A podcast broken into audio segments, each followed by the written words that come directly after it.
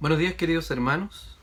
Damos gracias al Señor porque Él nos permite hoy día, eh, en su día, rendirle culto, rendirle adoración con nuestras familias y también nos da la oportunidad de escuchar la palabra de Dios.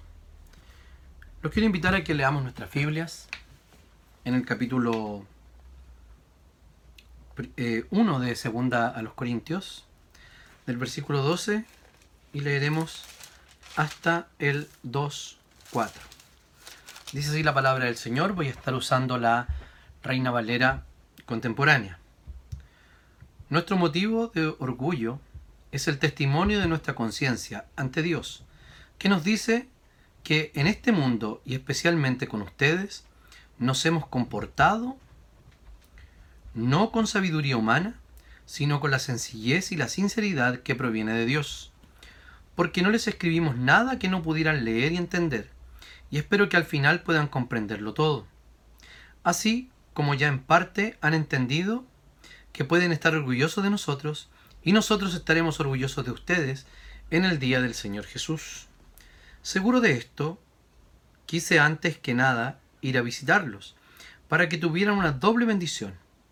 Es decir, quise visitarlos de camino a Macedonia y visitarlos nuevamente a mi regreso, para que me ayudaran a continuar mi viaje a Judea. Cuando quise hacer esto, ¿fue acaso algo decidido a la ligera? ¿Acaso lo que pienso hacer lo pienso como toda la gente que está lista para decir sí y no al mismo tiempo? Dios es testigo fiel de que nosotros no les decimos a ustedes sí y no al mismo tiempo.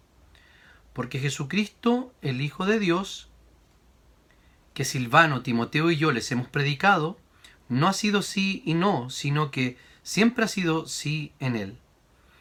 Porque todas las promesas de Dios en Él son sí. Por eso, por medio de Él, también nosotros decimos amén para la gloria de Dios. Y este, y perdón, y es Dios el que nos confirma con ustedes en Cristo y es Dios el que nos ha ungido y el que y es Dios el que también nos ha marcado con su sello y el que como garantía ha puesto al Espíritu en nuestros corazones. Así que pongo a Dios por testigo de que si aún no he pasado por Corinto, ha sido por consideración a ustedes. No es nuestra intención dirigir la fe de ustedes, sino colaborar con ustedes para que tengan gozo, pues la fe se perdón, pues por la fe se mantienen firmes. Por esto decidí no hacerles otra visita que les causara tristeza. Porque si yo los entristezco, ¿quién podrá alegrarme sino aquel a quien yo entristecí? Pero si les escribí como lo hice, por eso les escribí como lo hice, para que ustedes no me pongan triste cuando yo llegue, cuando en realidad deberían alegrarme, pues yo estaba convencido de que todos ustedes harían suya mi alegría. Era tanto el dolor y la angustia de mi corazón que al escribirles lo hice con muchas lágrimas, pero lo hice también, pero no lo hice para entristecerlos, sino para que comprendieran el gran amor que les tengo. Vamos a tener un momento de oración.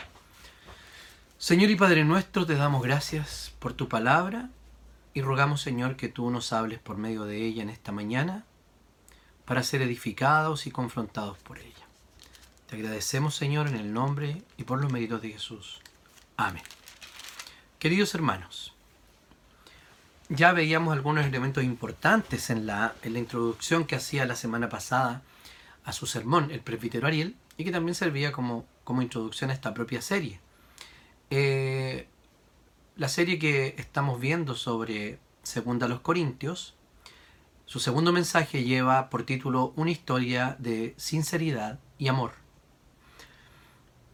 Respecto a al, contexto social donde se vivía, podemos decir que Pablo tenía, eh, tuvo una gran cantidad de correspondencia con los corintios, comparados con, con otras iglesias. Eh, nosotros podemos ver en primera los Corintios que Pablo cita una carta anterior. Al citar una carta anterior, nos está diciendo que había una antes de Primera los Corintios. Los especialistas le llaman la Corintios A. O sea, nuestra primera los Corintios sería la Corintios B. Pero no es solo eso, sino que podemos ver aquí nosotros que Pablo hace referencia a otra carta. A una carta que produjo cierto, eh, cierto dolor y podría ser eh, primera a los Corintios, pero por los temas que trata, la carta que cita es altamente probable que no exista ya y eh, que hay algunas referencias a ella y que sea la Corintios C. Sí, C. Y esta sería la Corintios D. Es lo que conocemos. Digamos por, lo, por el propio eh, eh, evidencia interna que podemos ver en cada una de las cartas, que por lo menos hubo cuatro correspondencias del apóstol Pablo a los Corintios. Entonces era una iglesia, mm, no me gusta ocupar el término problemática, pero bastante problematizada. Eh, que daba mucho paso a los falsos maestros, por ejemplo. Y tenemos en este caso que Pablo se está oponiendo o defendiéndose de, lo, de sus oponentes que tenía en esta iglesia. Entonces, respecto a las cartas, ¿por qué es una... Primero debemos reconocer que es una, un género ocasional. Eso quiere decir que buscaba tratar solo una o varias situaciones específicas de una iglesia específica. En este caso, la iglesia de Corinto, que es, dice, que están a todos los que están en Corinto y a todos los que están en Acaya, como aparece en la salutación. Y interpretar, no sé si ustedes han escuchado una conversación ajena por teléfono. No digo que ustedes estén escuchando por la puerta o, que se dediquen al espionaje, no, me refiero a una conversación que uno va en la micro, por ejemplo, o en el metro, y alguien está hablando por teléfono. Entonces le dicen, sí, sí, perdón. No, no debía hacerlo, sí. Mira, pero te confirmo para otro día. Uno se da cuenta por las palabras que dice esa persona que es altamente probable que haya dejado plantado a otro, que se está disculpando, claramente, y que está haciendo una nueva cita. Bueno, en una carta uno percibe exactamente lo mismo, o sea, está solo a un lado de la comunicación y tiene que deducir mediante los datos que tenemos acá cuáles eran el, propósito de esta, de esta comunicación. Entonces vamos a pasar y vamos a ver tres elementos que trata Pablo acá cuando eh, él pospone su visita a Corinto y la retrasa Primero vamos a, vamos a hablar sobre la carta, la carta que Pablo les envía. Eh, luego vamos a hablar de la visita propiamente tal, porque hace los cambios de, la visita, cuáles son los elementos eh, tangibles de, de por qué lo hizo. Y luego vamos a ver los motivos que tiene Pablo para este cambio de planes. Entonces, pasemos a la primera parte del sermón, a la carta. Vamos a ver los versículos del 12 al 14. Entonces, la carta a la cual hace referencia, como ya lo dije, es altamente probable que se encuentre en, eh, entre primera y segunda los Corintios. No se ha conservado íntegramente y es un tema bastante discutible que los especialistas están en eso eh, y hablan, digamos, de la, de la como les dije en la introducción, de las distintas cartas o, la de, o de la variedad o la, o la cantidad que había de, de correspondencia corintia. Entonces cuando, cuando Pablo está haciendo alusión aquí, habla de esta carta que les envía y también habla de una visita, ¿cierto? Eh, es probable que algunos temas tocados en esa carta estén allí mencionados en, los capítulos 10 al 13. Con esto no queremos decir que la, carta, la segunda epístola del apóstol Pablo a los Corintios sea una, carta mm, armada. Eh, no, los cambios de tema es producto de la, de la cercanía y, de lo personal que, tenía esta carta, que es una característica, así como el presbiterio lo mencionaba la semana pasada. Eh, y esta, por eso eh, hay tanta divergencia en los temas y habla una cosa y habla otra y claramente presupone que la gente lo conocía, sabía de lo que estaba hablando. Por eso que nosotros tenemos que sacar conclusiones respecto a eso. Eh, también, al, al, ser una, una esta carta Pablo da alusiones en los capítulos 13 al, perdón, 10 al 13, de que probablemente están ahí algunos temas de esa carta C, la carta perdida. ¿Ok? Entonces, eh, los antiguos moralistas eh, acostumbraban a iniciar sus cartas, personas que escribían, etc. Eh, estaban acostumbrados a, iniciar sus cartas con autoalabanzas, con, con halagos para sí mismos y porque se sienten orgullosos, pero con mucho estilo y con mucha precaución para no parecer presuntuosos. Pablo comienza acá y está hablando del motivo del orgullo que tiene por la obra de Dios en los Corintios, en los hermanos que están allí. Una iglesia tremendamente problematizada. Ustedes fíjense cómo están eh, los temas, cómo van los temas y en primera los Corintios, cómo los trata Pablo, trata los temas y, también cómo Pablo va eh, corrigiendo las prácticas que la iglesia estaba haciendo de manera incorrecta. Entonces Pablo, eh, de manera específica, habla sobre la que tiene una conciencia limpia en cuanto, en cuanto a su conducta en el mundo. Pablo pasa a decir lo siguiente, hermanos, eh, nuestra conciencia delante de Dios está limpia, ¿por qué? ¿Por qué? Porque el mundo nos dice que en el mundo y con ustedes nos hemos portado bien. O sea, pone un contraste aquí, dice, no nos hemos comportado según la sabiduría humana, sino que dice que eh, con santidad se han portado y con sinceridad. Eso es lo que está diciendo, diciendo Pablo. Él ha estado en general portándose de una manera recta y también en específico portándose de una manera recta. Ya vamos a ver por qué. La, la, oposición que tenía Pablo en esa iglesia y por qué era necesario que él dijera esto, pero basándose en la obra de Dios, porque Pablo inmediatamente cuando habla de sinceridad y santidad, que son conceptos que tienen una, una connotación moral, inmediatamente dice lo siguiente, sino con la sencillez y la sinceridad que ellos practican, claramente que Pablo practicaba. Sino, perdón, eh, lo leo de nuevo, sino con la sencillez y la sinceridad que proviene de Dios.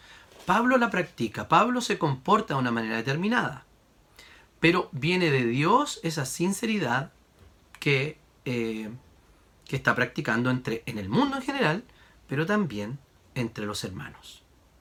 Entonces Pablo, en el versículo 12, lo que está diciendo es lo siguiente. Perdón. Dice que el versículo 12 confirma la gracia del llamado de Dios en su conducta externa. Y no está hablando de los cuestionamientos que está recibiendo de sus opositores. Eso lo comenta eh, Scott Huffman en su libro, en su comentario a la segunda de los Corintios. Entonces no habla Pablo desde lo negativo, diciendo, miren, esto dicen mis opositores. Pablo lo que está haciendo es una defensa positiva, o sea, apela a lo que sí ha hecho. Algo así. Alguien está recibiendo eh, eh, quejas o está recibiendo o está siendo objeto de alguna oposición y si una persona realmente conoce a esa otra persona de la cual se habla, diría, yo la conozco, no es como habitualmente actúa, no creo. Sin embargo, los corintios eran bastante influenciables para creer aquellas cosas que decían del apóstol Pablo y se los adelanto. Una cosa era que Pablo había cambiado planes de manera liviana, livianamente, porque hacía lo que quería, y que no era confiable. Y en segundo lugar, que quería, había cambiado los planes y hacer esas dos pasadas por Corintio, por Corinto, para sacarles más plata a ellos.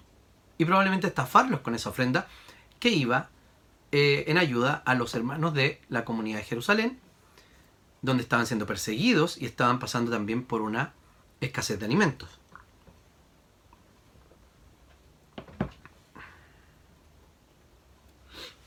Entonces lo que hace Pablo es simplemente apelar al conocimiento que las personas ya tienen de él.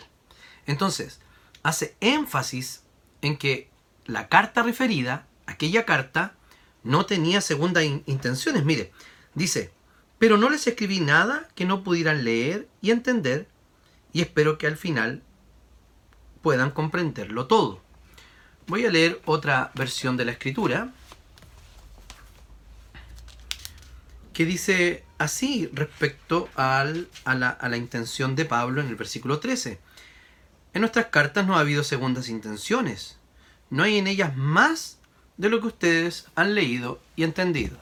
O sea, es como decir, he dicho lo que dije. Nada más. Lo que se entiende. Eh, no hay segundas intenciones en Pablo.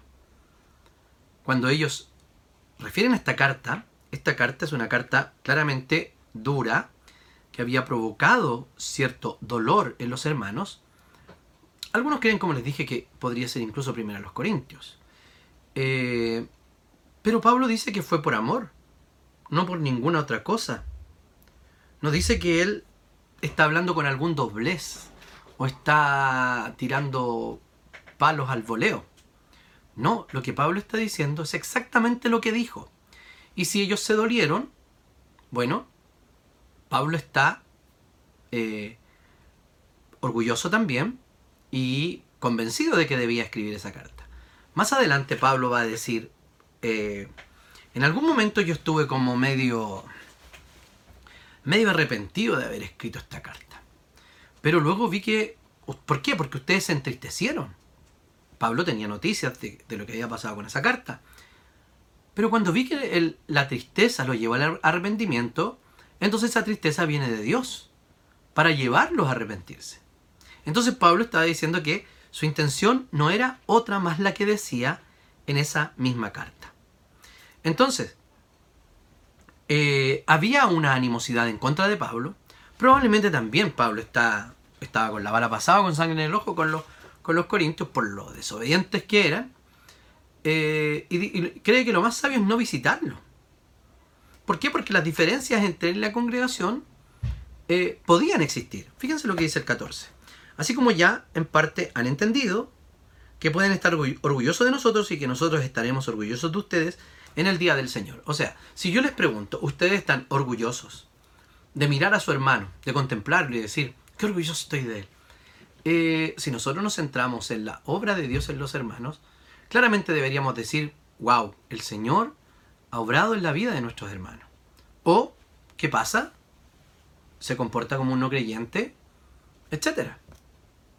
Pero Pablo lo que está diciendo acá es que a pesar de las diferencias que tenemos, de que ustedes incluso han escuchado a ese que está hablando en contra mía, eh, al final vamos a estar orgullosos los unos de los otros.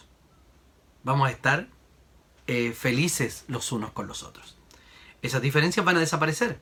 Entonces, la perfección, la perfección, la, la, comunidad, la comunidad que habrá entre nosotros será total y será perfecta. Entonces podrán sentirse ustedes orgullosos de nosotros y nosotros de ustedes. Está hablando del día de Jesús, está hablando del día final, está hablando del juicio de la venida del Señor. Allí nuestras diferencias desaparecerán. Hablo de diferencias de carácter, no de diferencias fundamentales eh, en términos doctrinales. Por ejemplo, estamos hablando que con los mormones después nos vamos a sentir orgullosos de ellos y ellos por nosotros, con nosotros. No, estoy hablando de, los verdaderos creyentes, incluso aquellos que...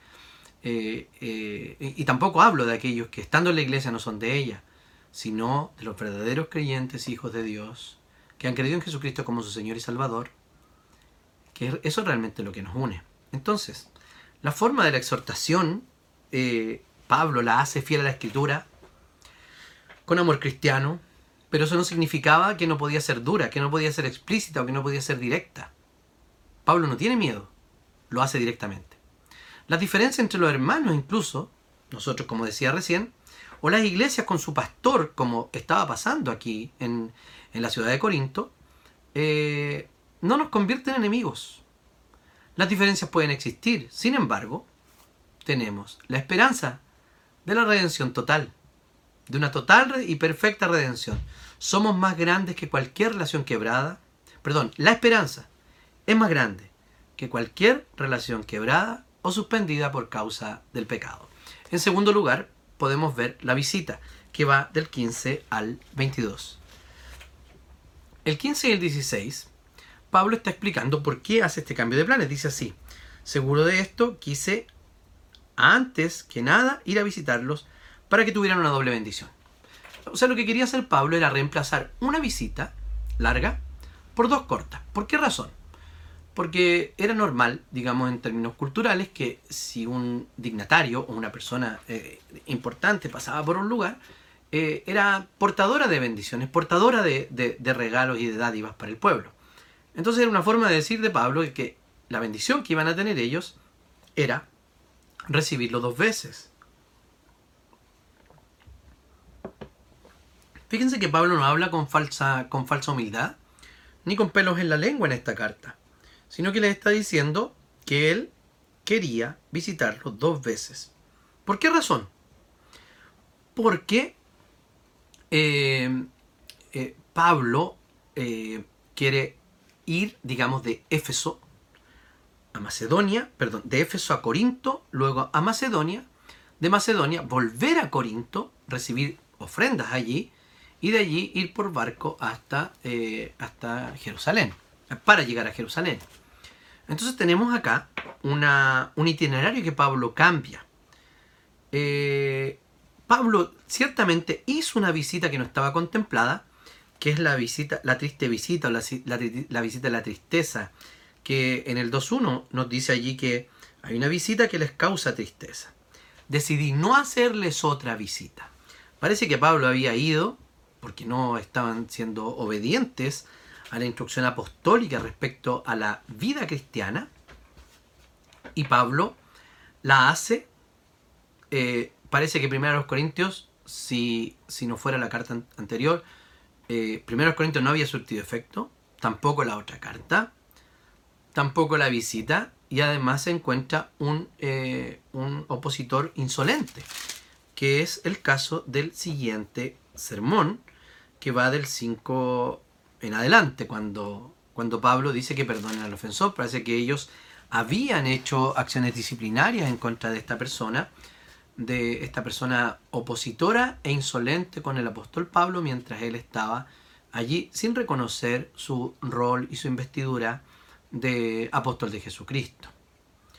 Parece que habían algunos en la iglesia que tenían credenciales de apóstol, pero eran credenciales eh, enviados por otro, no, no como apóstol específicamente como la escritura lo define.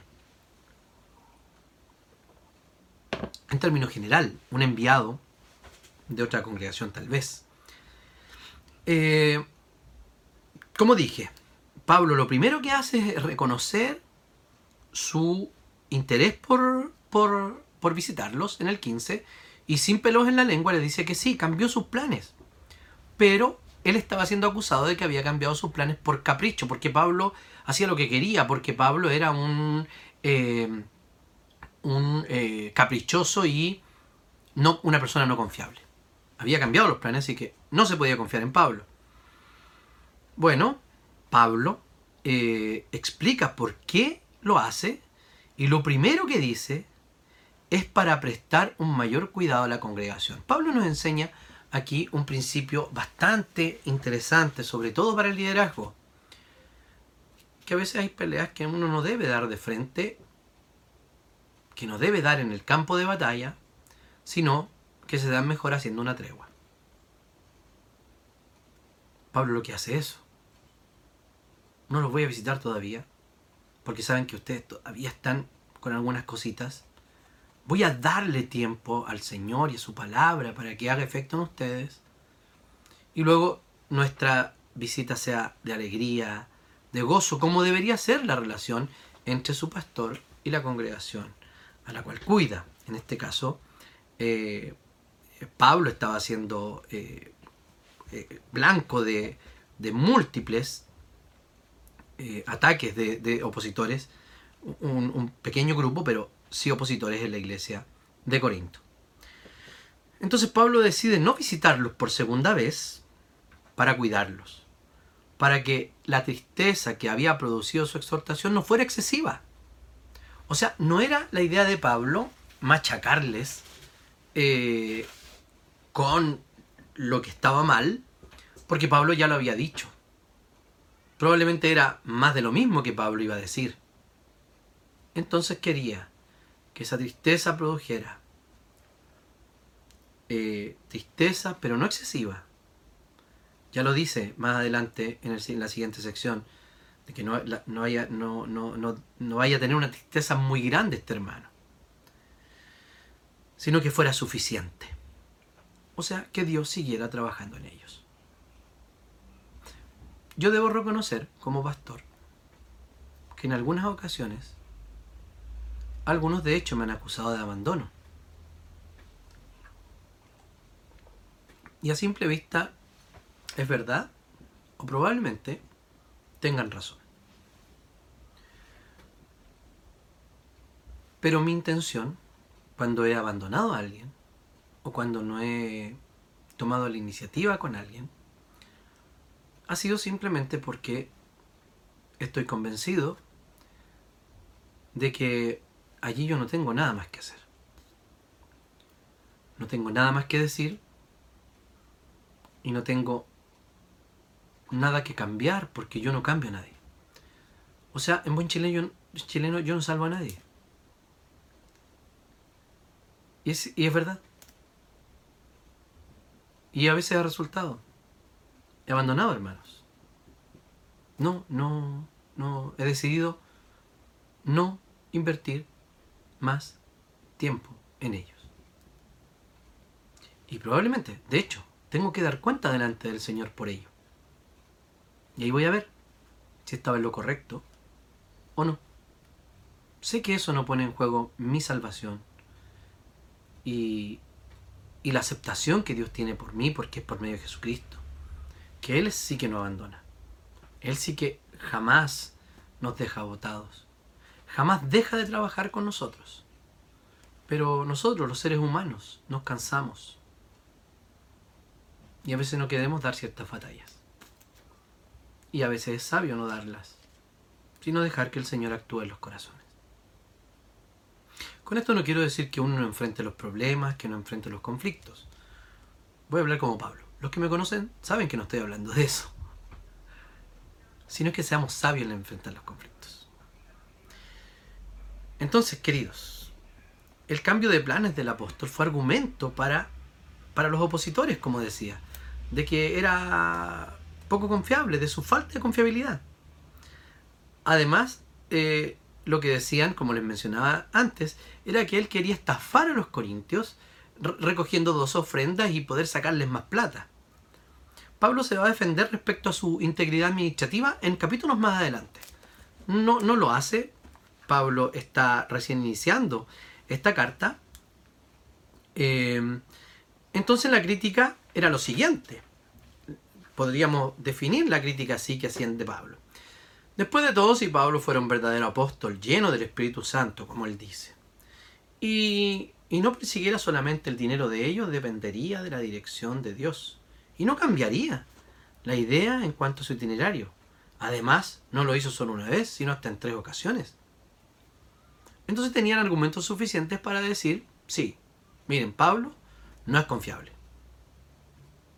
Ellos ciertamente se estaban equivocando. Y Pablo hace una pregunta que es una pregunta retórica, que tiene una respuesta evidente porque la gente lo conoce. En el versículo 17 les dice, cuando quise hacer esto, ¿fue acaso algo decidido a la ligera? ¿O acaso eh, lo que pienso hacer lo pienso como toda la gente que está lista para decir sí y no al mismo tiempo? Eh, lo que Pablo está diciendo es lo siguiente. En el 17, voy a leer en otra versión. Al proponerme esto, actué precipitadamente ¿No decidí por motivos humanos en vaivén entre el sí y el no? O sea, a medias tintas, a medios días, tibio, haciendo bluff, mm, ni frío ni caliente, eh, yo te llamo. Hagamos un asado. Esas cosas son típica chilena. Y estamos acostumbrados a hablar con doblez, con...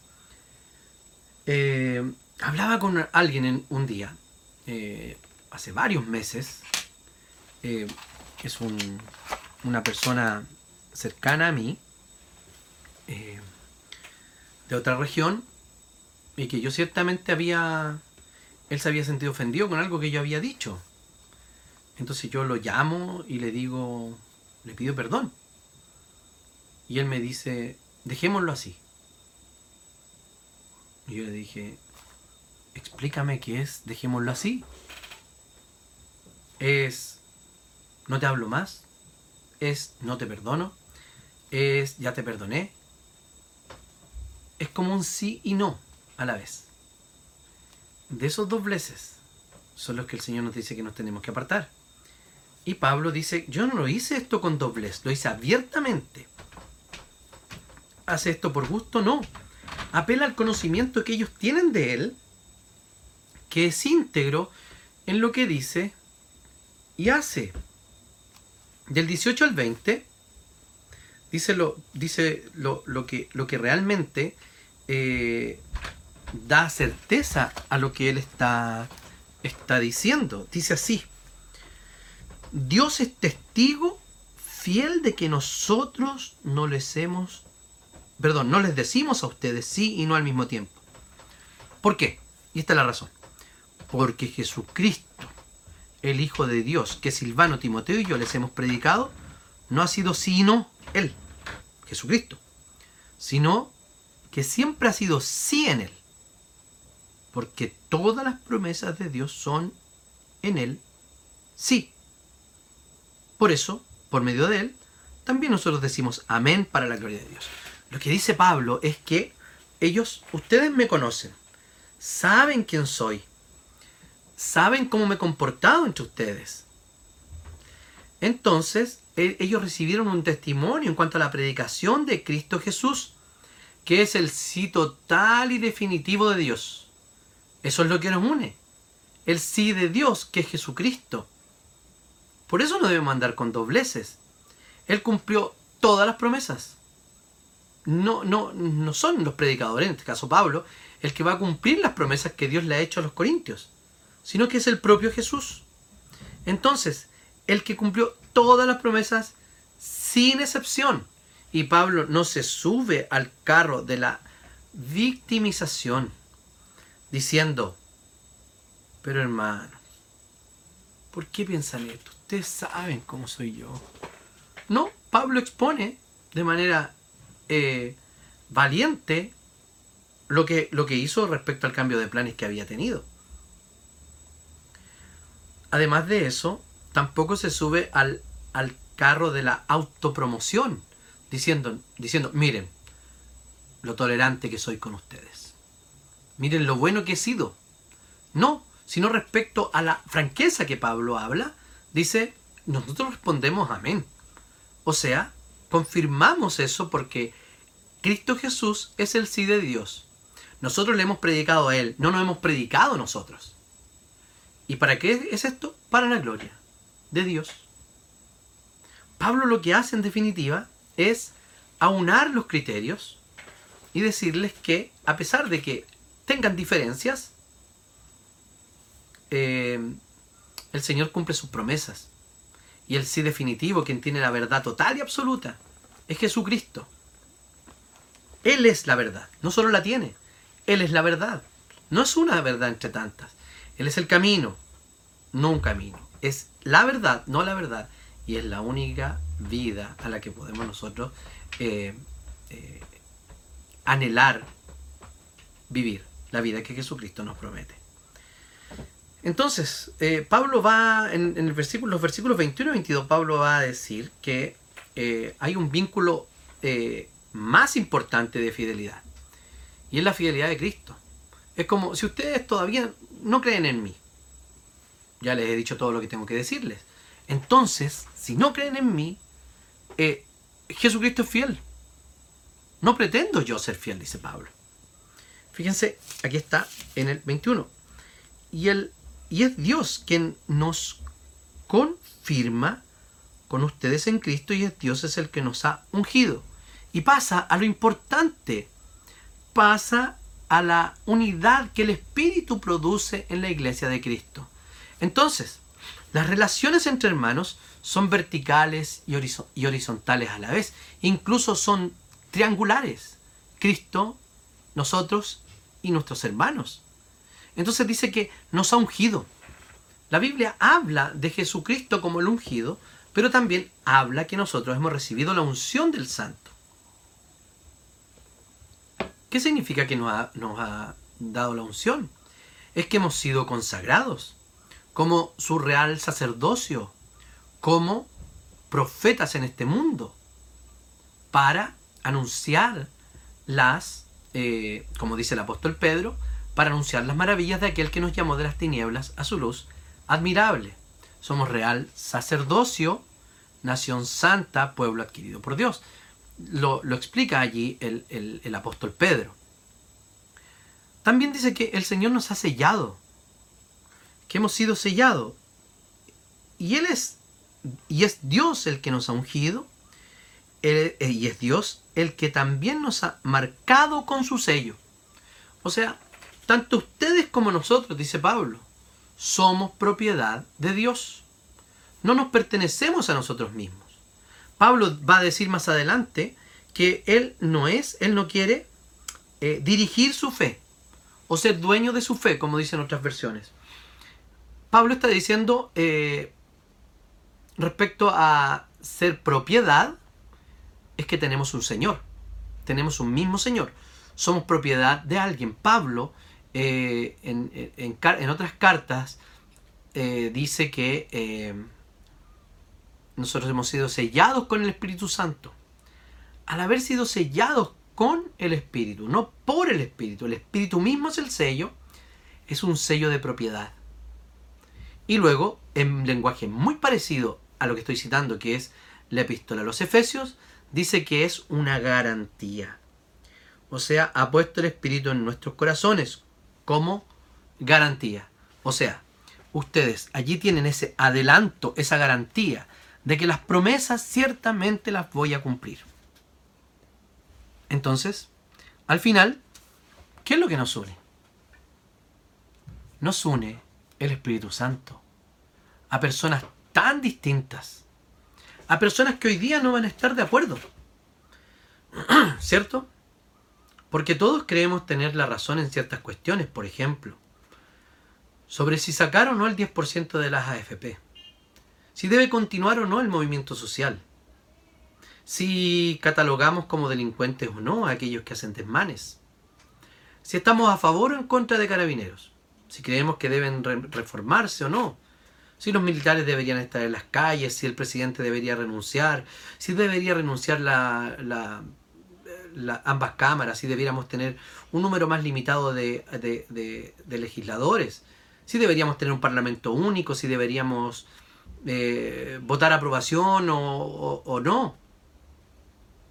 Vamos a estar en desacuerdo tal vez en muchas cosas. Es el espíritu el que nos une. Nada de lo que acabo de decir son cuestiones fundamentales para la fe. Podemos tener opinión. Y eso no tiene por qué marcar desunión entre nosotros. Se vienen tiempos complicados en este sentido. Seamos fieles a la palabra de Dios. Seamos fieles a lo que dice la Escritura. No, y, y probemos nuestras propias ideas con la palabra del Señor. Y finalizando, los motivos que tiene Pablo, la sección final. Pablo insiste y jura por su vida y nuevamente pone a Dios como testigo que no los visitó por consideración a ellos. Dice 23, así que pongo a Dios por testigo de que si aún no he pasado por Corinto, ha sido por consideración a ustedes. No es por lo que dicen mis oponentes, que yo no los quiero, que yo me quiero servir de ustedes que yo soy un despreocupado, que yo quiero estafarlos, que yo... No, ustedes me han conocido. Lo que pongo a Dios por testigo y también mi vida, que todo lo que he hecho ha sido por ustedes. No hay otra razón.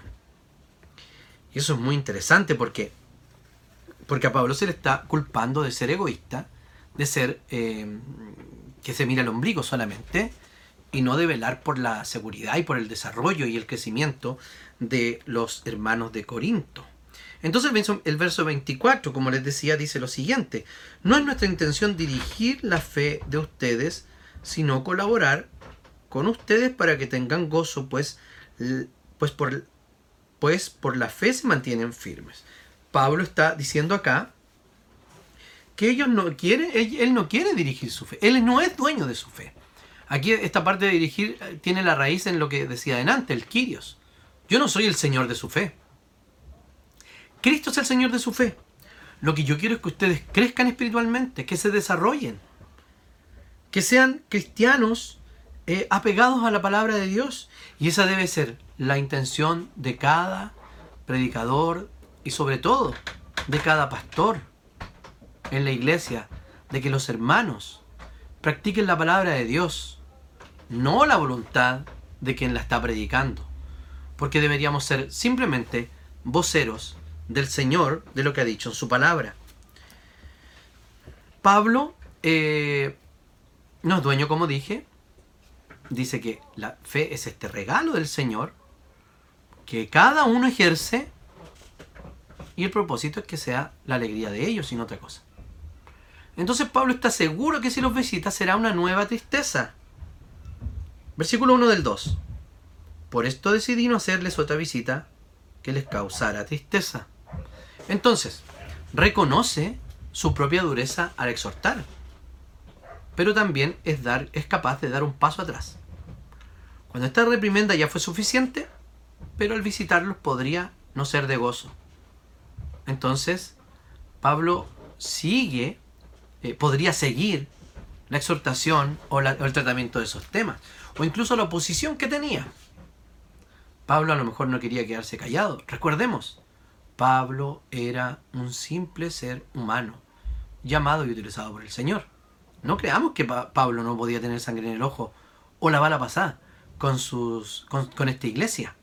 Claro que podía tenerlo. Entonces Pablo se conocía, ellos lo conocían, no había que ocultar. Mejor no voy, hermanos.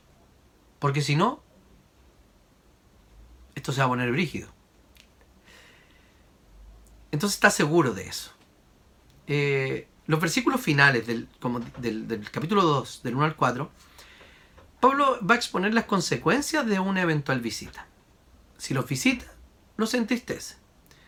Si los entristece, entonces, ¿quién me va a alegrar? Pablo está aludiendo a esta carta dura. Porque si los entristezco, ¿quién podrá alegrarme sino a quien yo entristecí? Por eso les escribí como lo hice, para que ustedes no me pongan triste cuando yo llegue, cuando en realidad debieran alegrarme, pues yo estaba convencido de que todos ustedes harían suya mi alegría. Las expectativas de Pablo parece que no se habían cumplido. Era tanto dolor y la angustia, dice Pablo, de mi corazón que al escribirles lo hice con muchas lágrimas. Pero no hice para entristecerlos, sino para que comprendieran el gran amor que les tengo. Entonces, Pablo esperaba que estos asuntos cuando él viniera estuvieran superados. Claramente deja demostrado que es el Espíritu Santo quien guía sus pasos que es Cristo Jesús, a quien Él sirve. Y por eso sirve a la iglesia, porque el Señor lo ha llamado para eso. Entonces finaliza diciéndoles que Él no, había no, tenía intenciones de, de entristecerlos, sino para que supiera que lo amaran. Perdón, para que supiera que los ama. Los falsos maestros habían tomado estos elementos y las personas habían creído de las malas intenciones de Pablo. Entonces, es importante el valor de aplicar el conocimiento que tenemos de las personas. No dejarnos embaucar por chismes. Comprobar la información. Y también la necesidad que tenemos de mostrar la verdad con amor. cuando exhortamos a otra persona, cuando lo llamamos al orden, debemos hacerlo con amor. Porque solamente la verdad duele. Y no trae esa tristeza que Dios trae. Solo podemos gloriarnos entonces en la gloria, en la, en la, obra de Dios por nosotros y en la obra de Dios por su iglesia. Solo quiero mencionar algo. Eh,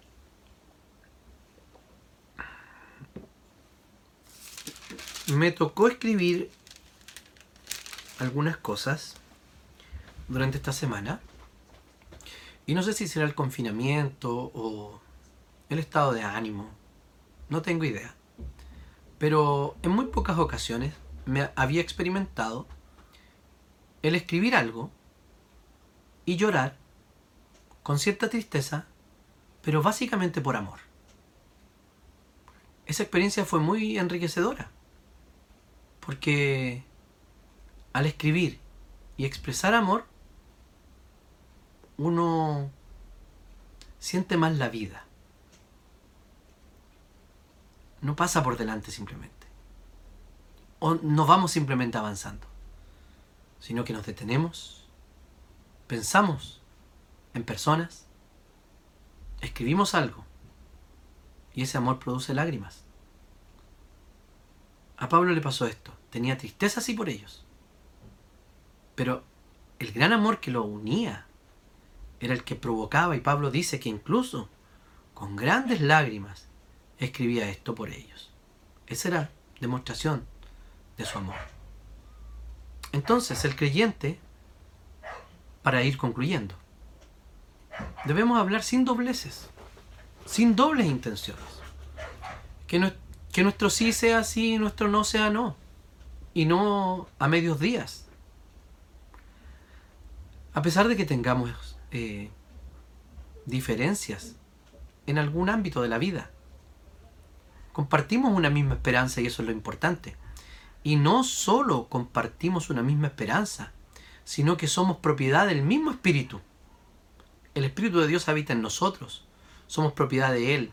Pertenecemos al mismo reino de sacerdotes y profetas.